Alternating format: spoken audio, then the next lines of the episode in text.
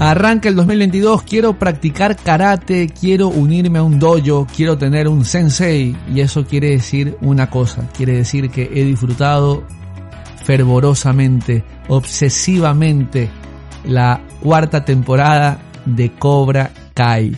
¿Cómo están? Un abrazo para todos ustedes. ¿Qué me gustó de Cobra Kai? Me gustó la incursión de Terry Silver como nuevo personaje un reentré de Terry Silver realmente que ya lo habíamos tenido como uno de los villanos de Karate Kid 3.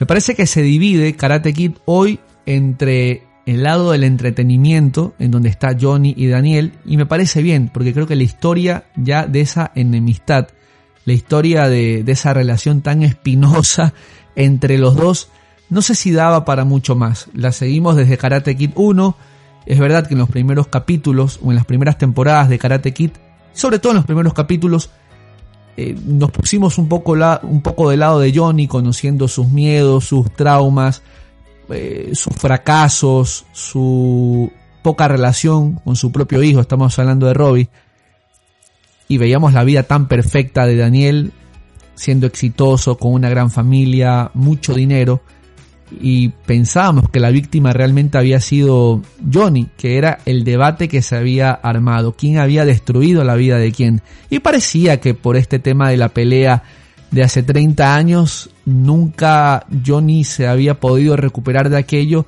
y que había malgastado su vida y que había sucedido todo lo que sucedió. Esa pelea o esa relación creo que en el momento no iba a dar para más, por lo cual para mí acertadamente la producción le da un tópico de entretenimiento. Si se, dan, si se dan cuenta ustedes, la mayoría de escenas de Johnny y Daniel hoy son entretenimiento. Es escenas de entrenamiento que son bastante graciosas, secuencias entre los dos enseñándose a entrenar, uno el estilo de Miyagi-Do, el otro de Colmillo de Águila, que básicamente tiene que ver con la forma de ser de los dos. Daniel pausado, paciente, pasivo, evitando siempre la pelea, y en cambio lo de Johnny agresivo, rudo, buscando la pelea, es un poco la combinación de ambos y la serie nos muestra un cruce a ratitos de uno en el mundo del otro, básicamente. Pero termina siendo eso, entretenimiento y comedia. Donde realmente está el drama es en el lado de Cobra Kai y específicamente en las personalidades de John Chris y de Terry Silver.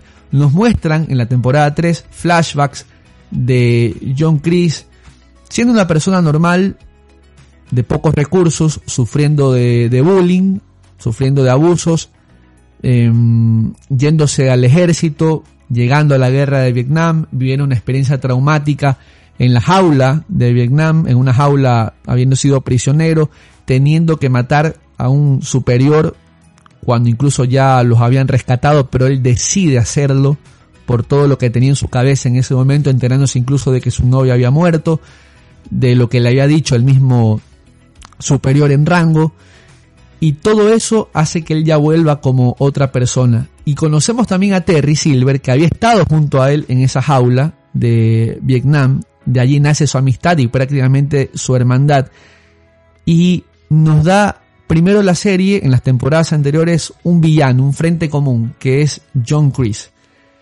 Y cuando pensé que también esta enemistad no podía dar para tanto, siendo Chris el villano más villano que parecía podía tener la serie, nos comenzó a mostrar, creo yo, migajitas de humanidad Chris, sobre todo con Tori, últimamente fue la debilidad de, de John Chris, aparece Terry Silver para ser ahora sí el villano más villano. Y nuevamente la serie nos demuestra que primero hay una motivación en cada una de estas personas que se portan mal, en cada una de estas personas que tienen un comportamiento abusivo, porque nos damos cuenta de que Johnny era Johnny, de que Johnny se portaba de esa manera en Karate Kid 1 por traumas de niñez, por la relación difícil que tenía con su padrastro, porque constantemente lo minimizaba como vemos en algunos flashbacks de, Johnny Lawrence, y nos damos cuenta que realmente el villano termina siendo Chris, que Chris era quien además estaba atrás de toda esa personalidad difícil de Johnny Lawrence. Y ahora cuando pensamos que es Chris el gran villano de la serie y vemos que hay ciertas actitudes de Chris y que, no sé, a mí me pone a pensar, en el fondo realmente lo quiere Johnny. En el fondo lo que le molesta a, a Chris dentro de su retorcida forma de pensar, obviamente refiriéndome al personaje, ¿no? Es que Johnny no esté del lado de él y por eso toma esta actitud dentro de esta batalla. Porque yo noto dentro de todo, como les decía, un retorcido cariño de Chris hacia Johnny Lawrence. Y él no soporta que, que Johnny esté con Daniel, que Johnny esté en otro bando que no es el de él y que no quiera actuar como él le dice que tiene que actuar. Como un padre con un hijo. Solamente que acá se toman medidas mucho más extremas y acciones mucho más extremas. Pero aparece Terry Silver cuando Chris tiene estos minutos, puñaditos de humanidad con Tori, cierta debilidad con Johnny cuando Terry lo está golpeando en el nuevo dojo de, o en el viejo dojo, realmente hay que decirlo, de Cobra Kai. Y Chris tiene estos momentos de piedad. Terry Silver dice, no, esto no lo acepto, aquí no puede haber ninguna fisura de humanidad, de, de piedad, es no mercy, sin piedad Cobra Kai. Y Terry se da cuenta que tiene que sacarlo del camino a Chris, que es lo único que se interpone para que él pueda ser quien es.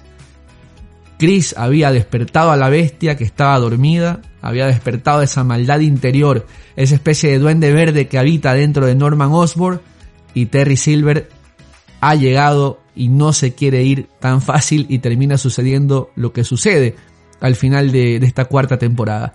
Entre los momentos divertidos, uno coloco los entrenamientos, estas sesiones divertidas, a ratos exageradas, como esto de querer saltar, querer pensar o hacerles ver que podían saltar de un edificio a otro, que lo termina haciendo Samantha. Creo que las líneas de, de Johnny con, con, la abuela, por ejemplo, cuando les, les, está preparando comida y les dice, les estoy dando algo auténtico, y la abuela dice, este de aquí piensa que somos mexicanos, somos ecuatorianos y nos está dando comida mexicana, ¿no? ¿Qué es lo que pasa con muchos, muchos estadounidenses que piensan que Latinoamérica es México y que todos los latinoamericanos comemos como mexicanos? Son momentos graciosos, pero mi momento favorito, sin duda, no sé el de ustedes, cuéntenme en mis redes sociales, arroba andresponce28 en Twitter y en Instagram. Mi momento favorito fue cuando Johnny está entrenando para enfrentarse a Daniel, ¿no? Daniel y Johnny habían quedado en pelear al día siguiente después de estar tomándose algunos tragos y Daniel dice, no, no, no, seguramente Johnny se da cuenta que esto es un error, que, no, que no podemos hacerlo. Y, y, Johnny, escena siguiente, está poniéndose el cintillo frente al espejo con una buena música de fondo y sale a entrenar porque nos damos cuenta que lo único que le importa en la vida realmente a Johnny es derrotar a Daniel Laruso, es decirle yo soy mejor que tú, mi karate es mejor que el tuyo, soy mejor sensei de lo que tú puedes llegar a ser en algún momento de tu vida, lo que yo hago es lo que vale, tú no pero finalmente no se da. O mejor dicho, se da, pero ninguno de los dos gana, terminan prácticamente empatados. Me encanta el sonido de Halcón, me encanta cuando Halcón pelea o muestra el tatuaje que le pongan ese efecto de sonido al que se le ocurrió esa idea, realmente le doy un abrazo, le doy mi felicitación más grande porque me gusta, me gusta, es una cuestión mínima, una minucia dentro de la serie, pero creo que marca la diferencia, me causa mucha risa cada vez que aparece este tema del sonido del halcón dentro de la serie. Me encantó, como les decía, la profundidad que se le da a los personajes de Chris, de John Chris y de, y de Terry Silver. Vamos a ver qué sucede en el futuro. Esta lucha que hubo internamente entre la maldad de Terry queriendo salir, que se grafica, simboliza en el momento en el que agarra la liga del cajón del baño, se, se, la pone en el cabello, se amarra, se hace la colita y sabemos que en ese momento dejó de ser Terry Silver el del tofu, el del vinito, el del champán, el de las fiestas con su amigo, con sus amigos nerds, el, el pomponcito vuelve a ser el tipo maligno de Karate Kid 3, ese que estuvo dispuesto a hacerle bullying a un chico de universidad en ese momento Daniel Laruso. A propósito, este dato me dejó me dejó tocado. E en Google si no me creen.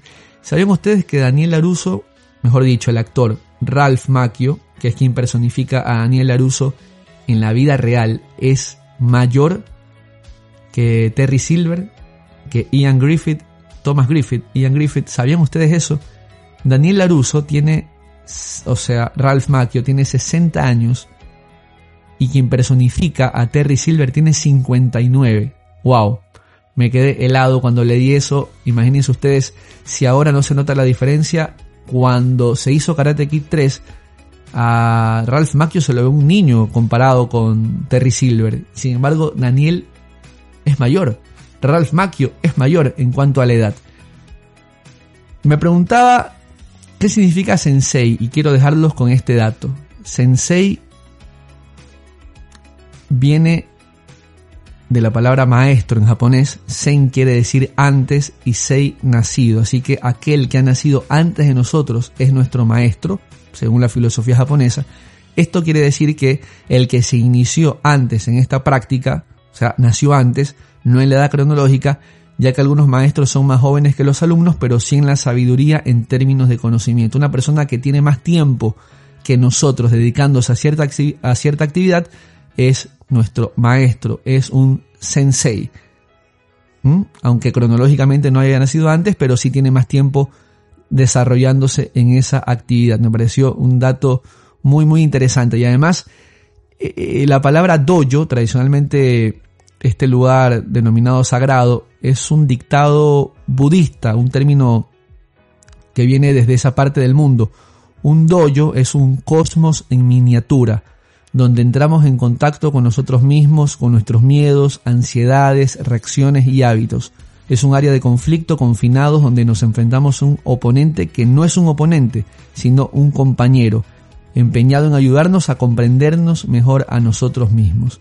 Quería eh, darles esa definición de sensei y dojo que las leí antes de hacer este podcast y me parecen valederos para entender un poquito más el tema del karate, que no solo se refiere a patadas y golpes, puñetes, sino también filosofía, mirar hacia adentro de nosotros, el kata, todo esto que aporta a un deporte que con Cobra Kai seguramente va ganando mucha más popularidad entre, entre los más jóvenes. ¿Qué se viene al futuro? ¿Qué viene para más adelante? Miguel se fue a México, Miguel también en esta situación normal de los adolescentes le ha dejado de importar, de apasionar el karate, yo lo noté así, está pensando más en su novia, está pensando más en que está sin plata y que su novia tiene mucha plata y que de alguna manera va a tener que trabajar y hacer esa plata para poder estar con ella en el futuro, algo que cualquier adolescente, cualquier persona de esa, de esa edad estaría pensando.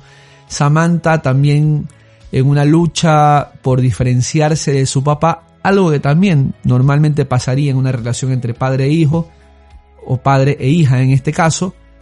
Y eh, me gustó también el personaje de Halcón en esta temporada, le cortaron el, el pelo, ese corte que le generaba a él confianza.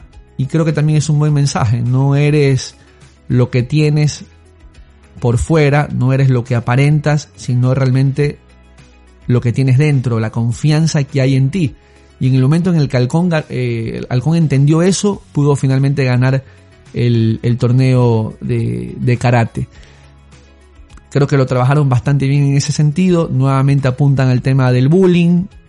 No solo, en este caso, a la persona o al chico que reciba el bullying, como fue Kenny, este nuevo personaje, sino también a quien lo hace. Muchos padres están preocupados de a mi hijo le pueden hacer bullying y no están preocupados realmente en que sus hijos pueden ser los acosadores. Y en este caso fue un golpe para la familia Laruso saber que su hijo Anthony era no el abusado, sino el abusador, que se había transformado en todo lo que odiaba Daniel y además en este tema de la famosa tecnología, prácticamente dejarle, la, dejarle a cargo a la tecnología de que sean los encargados de que críen a tus hijos, ¿no? Darle el iPod, darle el iPad, darle la computadora, dale el Netflix ahí, que no me moleste el pelado, que voy a dormir, que tengo cosas que hacer, y que ellos se encarguen indirectamente de criarlos y de darles las enseñanzas.